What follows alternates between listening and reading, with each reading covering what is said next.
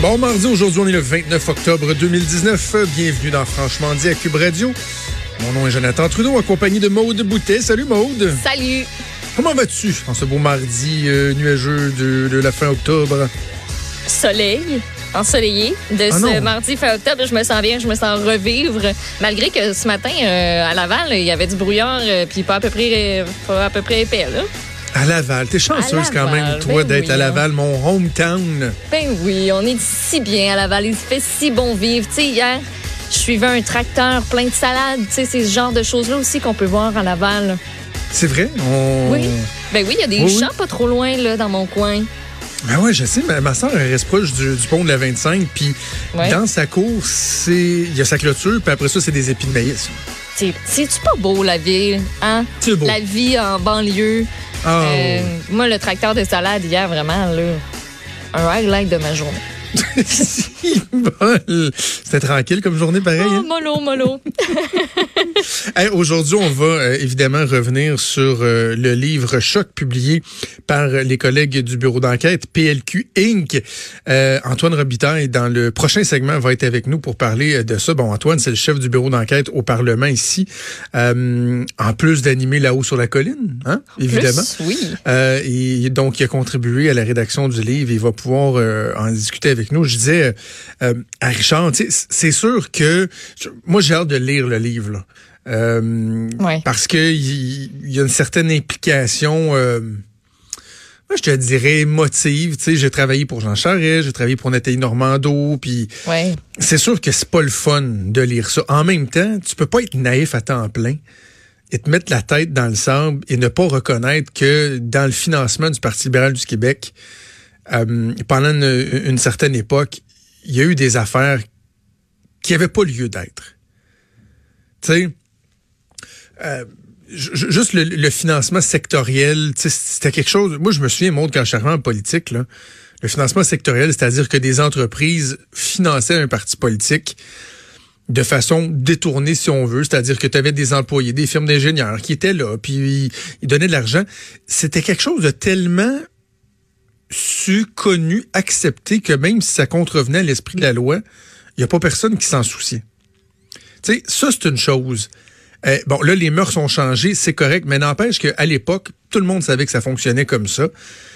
Sauf que moi, le bout où j'ai jamais été capable de... hum, de- le bout que j'ai jamais été capable d'accepter ou de, de, de, de, de me résoudre à accepter ça, c'est que, par exemple, dans l'octroi de contrats gouvernementaux, il y avait de l'échange. Tu t'as donné au parti, on va te donner des contrats. Bon, peut-être, là, vous m'écoutez, il y en a qui disent, ben oui, on Jonathan, t'es donc bien naïf, ta barouette, la commission Charbonneau, pis ça. Euh, Juste vous dire que il y a une différence entre ce qui était capable, possible de prouver dans d'autres paliers, par exemple le palier municipal, où là, il y avait vraiment un lien direct entre des firmes d'ingénieurs ou euh, d'architectes, peu importe, qui donnaient de l'argent à un maire directement, à une formation politique d'un maire, et un contrat donné directement par la ville. Ça, les liens, là, ils ont été faits. Alors qu'en politique provinciale, c'est pas mal plus complexe. De, du- de par le fait que l'octroi de contrat est totalement différent. tu sais. Des contrats, par exemple, en infrastructure, tu as une batch de fonctionnaires, tu as, un, un nombre de couches impressionnant, là, une pondération, des pointages, des grilles d'analyse qui ont fait, qui faisaient en sorte que et ça, je continue à le croire, Maud, là, que c'était assurément plus difficile au provincial qu'au municipal, que le lien était pas mal moins évident à faire. Ça veut pas dire que c'était impossible. Mais je pense que le lien était pas mal moins évi- évident à faire. Euh, de là, le, le, le fait que euh, peut-être qu'il y a des enquêtes qui, qui aboutissent pas. Mais tu sais, j'ai toujours eu la misère, moi, imaginer, par exemple, un ministre ou une ministre euh, avoir des contrats octroyés, là, tu sais, je sais pas moi, de l'asphalte, euh, des viaducs, hein, construction d'un un stade de soccer, peu importe. Puis là, ouvrir en parallèle le cartable de donation du parti, puis dire, bon, lui a donné tant, il va avoir ça. Lui a donné tant, lui a, oh, lui a donné moins, attends, on va donner quelque chose de plus petit. Ça peut, ça peut pas être simple comme ça. Ouais. Sais, euh, mais il reste qu'il y avait des pratiques qui étaient qui étaient douteuses, qui étaient inacceptables. Puis comme je dis à Richard, je sais qu'il y a des libéraux ce matin qui sont pas contents, qui se disent euh, euh, comment ça se fait que ce, soit des journalistes qui sortent des éléments qui font partie d'enquêtes, par exemple? Ben, c'est parce que les Christines d'enquête, ils aboutissent pas. Tu sais, que ce soit Machuré ou Joug ou je, je sais plus quelle enquête et quoi. Euh, bon, c'est ça aboutit pas. Si au moins on arrivait à la fin de l'enquête puis que la police ou le système de justice nous disait, vous savez quoi, dans ce dossier-là, là, on a été jusqu'au bout et finalement, il n'y a pas matière à porter d'accusation, il n'y en aura pas ben, à la limite, les gens qui sont visés pourraient toujours dire, ben là, regardez, il n'y en a pas eu d'accusation. Mais ça arrive pas. Donc, qu'est-ce que vous pensez qui, se passe comme phénomène? C'est qu'il y a des gens qui sont impliqués, entre autres, dans ces enquêtes-là, qui se disent, écoute, nous, ça fait des années qu'on travaille là-dessus. C'est pas normal que le public soit pas en mesure d'avoir des réponses aux questions qui se posent. En tout cas, des doutes soulevés par certaines pratiques ou quoi que ce soit. Fait que nous, ben, on va, on va s'arranger pour que ça, ce soit public. Mm. Et là, c'est là que les journalistes d'enquête font leur excellent travail de journalisme d'enquête et euh, arrivent avec un livre. Donc, euh, évidemment, je serai prudent avant de sauter aux conclusions parce que je n'ai pas lu le livre, mais je comprends que ça rend des gens euh, inconfortables, mal à l'aise, mais en même temps, il y a aussi un droit du public à l'information. Puis, à la pertinence de poser certaines questions. Donc, on aura l'occasion d'y revenir avec Antoine dans le deuxième bloc. Euh, mais assurément, j'ai l'impression qu'on va en entendre beaucoup parler au cours des prochains jours. Je disais aussi à l'ami Martineau que je voulais revenir sur le stationnement des hôpitaux, Maud. Ouais. Hey, je me suis pogné solide avec euh, mon collègue Tom Mulcair à la joute hier. Vous aviez pas le, même point de vue, ça, euh, ça fait des flamèches. Oui, ben c'est pas la première fois. Tom et moi, on n'a pas les mêmes points de vue. Point de vue.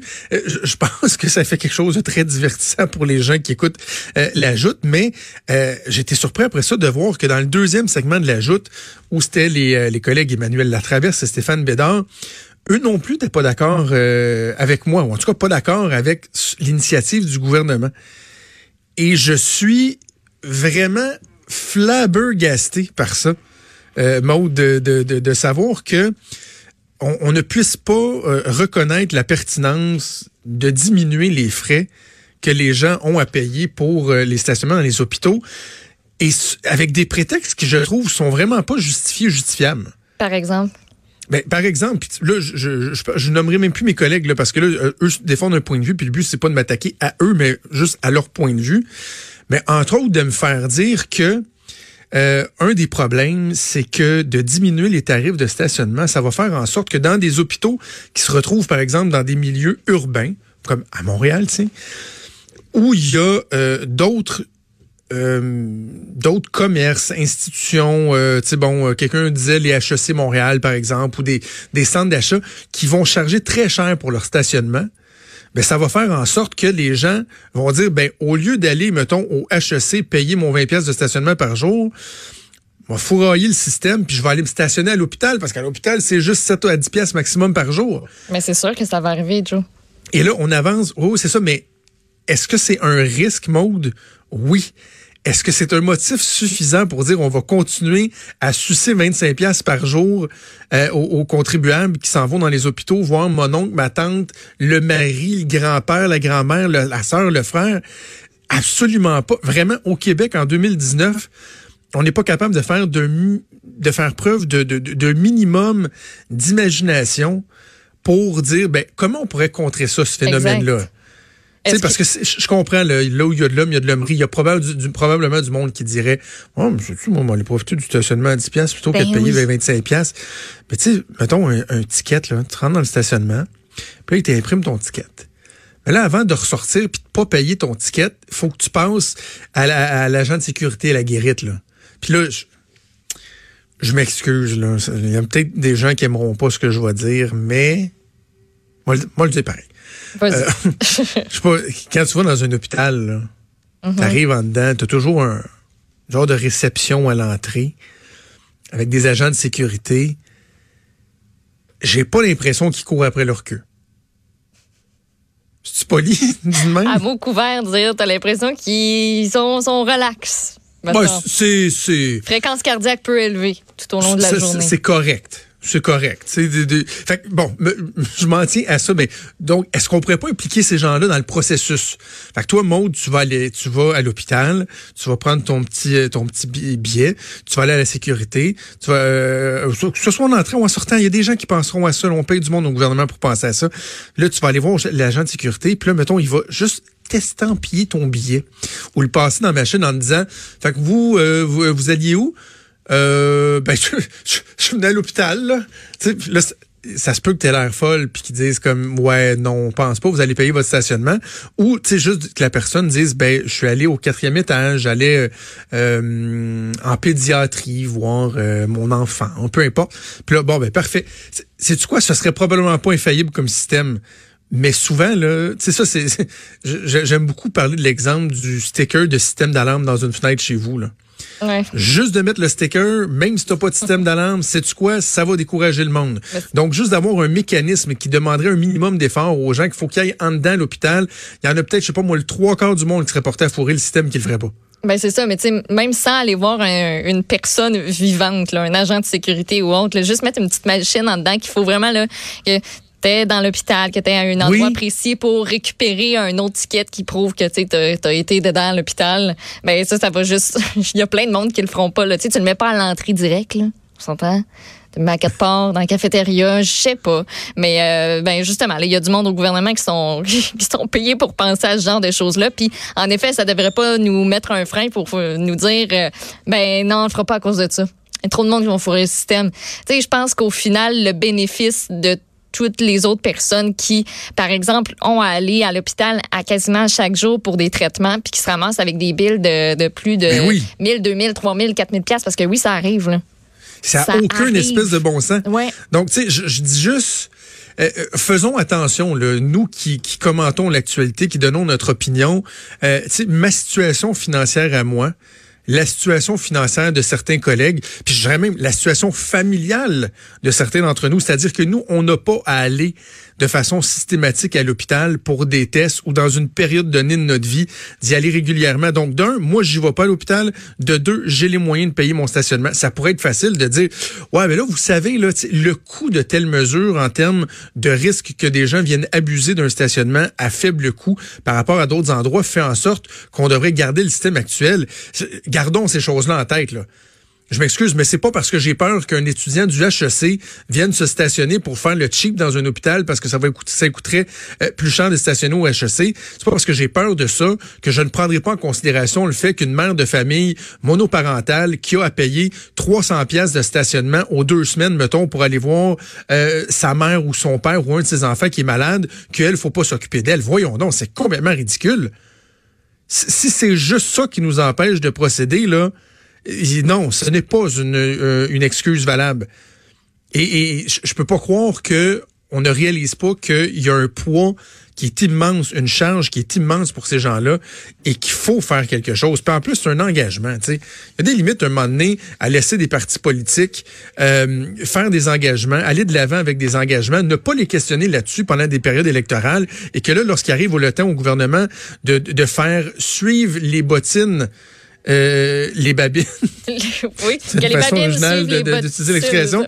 euh, que là, soudainement, on leur reproche de. Voyons, ça fait des années que la CAQ casse du sucre sur le dos du- des libéraux parce que les tarifs de stationnement sont trop élevés. Et là, soudainement, on dirait, ben voyons, c'est pas réaliste, cet engagement-là. Ça sera C'est. Voilà. Euh, bref, mais et, je sais que c'est un élément qu'ils ont en tête. Ceux qui se disaient pourquoi ça a pris du temps. Je parlais à des sources gouvernementales hier qui me disaient ben effectivement que ça on doit le- on doit le garder en tête. Le fait que ça devienne pas un stationnement rabais pour des gens qui vont faire plein d'autres choses que d'aller à l'hôpital. Ben d'après moi on est capable. Puis, tu sais, il y a déjà des hôpitaux, si je me trompe pas, qui ont en place euh, des espèces de systèmes où on remet, tu sais, par exemple, là, je parlais de gens qui ont des traitements euh, sur une base régulière, là, qui quasiment à chaque jour, il faut qu'ils se Oui. présentent pour une chimio ou quoi que ce soit d'autre, euh, à qui on remet une espèce de vignette. Puis, eux ont des, ont des stationnements qui leur sont réservés. Demandez-moi pas à quel hôpital, là, mais je, je sais que ça existe. Puis, tu Oui, des stationnements réservés pour ces gens-là qui, tu sais, arrivent, mettent leur vignette, puis, crème, ils ont, ils ont pas à payer. Fait qu'au pire, c'est tout ça la solution pour les gens qui, qui vont sur une base régulière, d'uniformiser ça. Je sais pas, mais c'est, c'est, il y en a plein des solutions, là. Parce que moi, j'ai même envie de te dire que même à 10 dollars par jour, là, on parle d'un site à 10 dollars, à 10 dollars par jour, quelqu'un qui doit passer un mois à l'hôpital à chaque jour, aller voir quelqu'un qui est malade, là, c'est Ça 280 vient pièces. Mm. Pour bien des gens, là, ça, c'est un problème. Donc, moi, j'irais même plus loin. Non seulement je réduirais les tarifs, oui, le deux heures gratuit, mais j'aurais une espèce de fonctionnement. Là, Là, lorsque vous avez, ça prendrait peut-être une preuve. Là. Lorsque vous avez une preuve, là, savez-vous quoi? Non seulement il va y avoir un tarif maximal par jour, mais il va y avoir un tarif maximal par semaine aussi.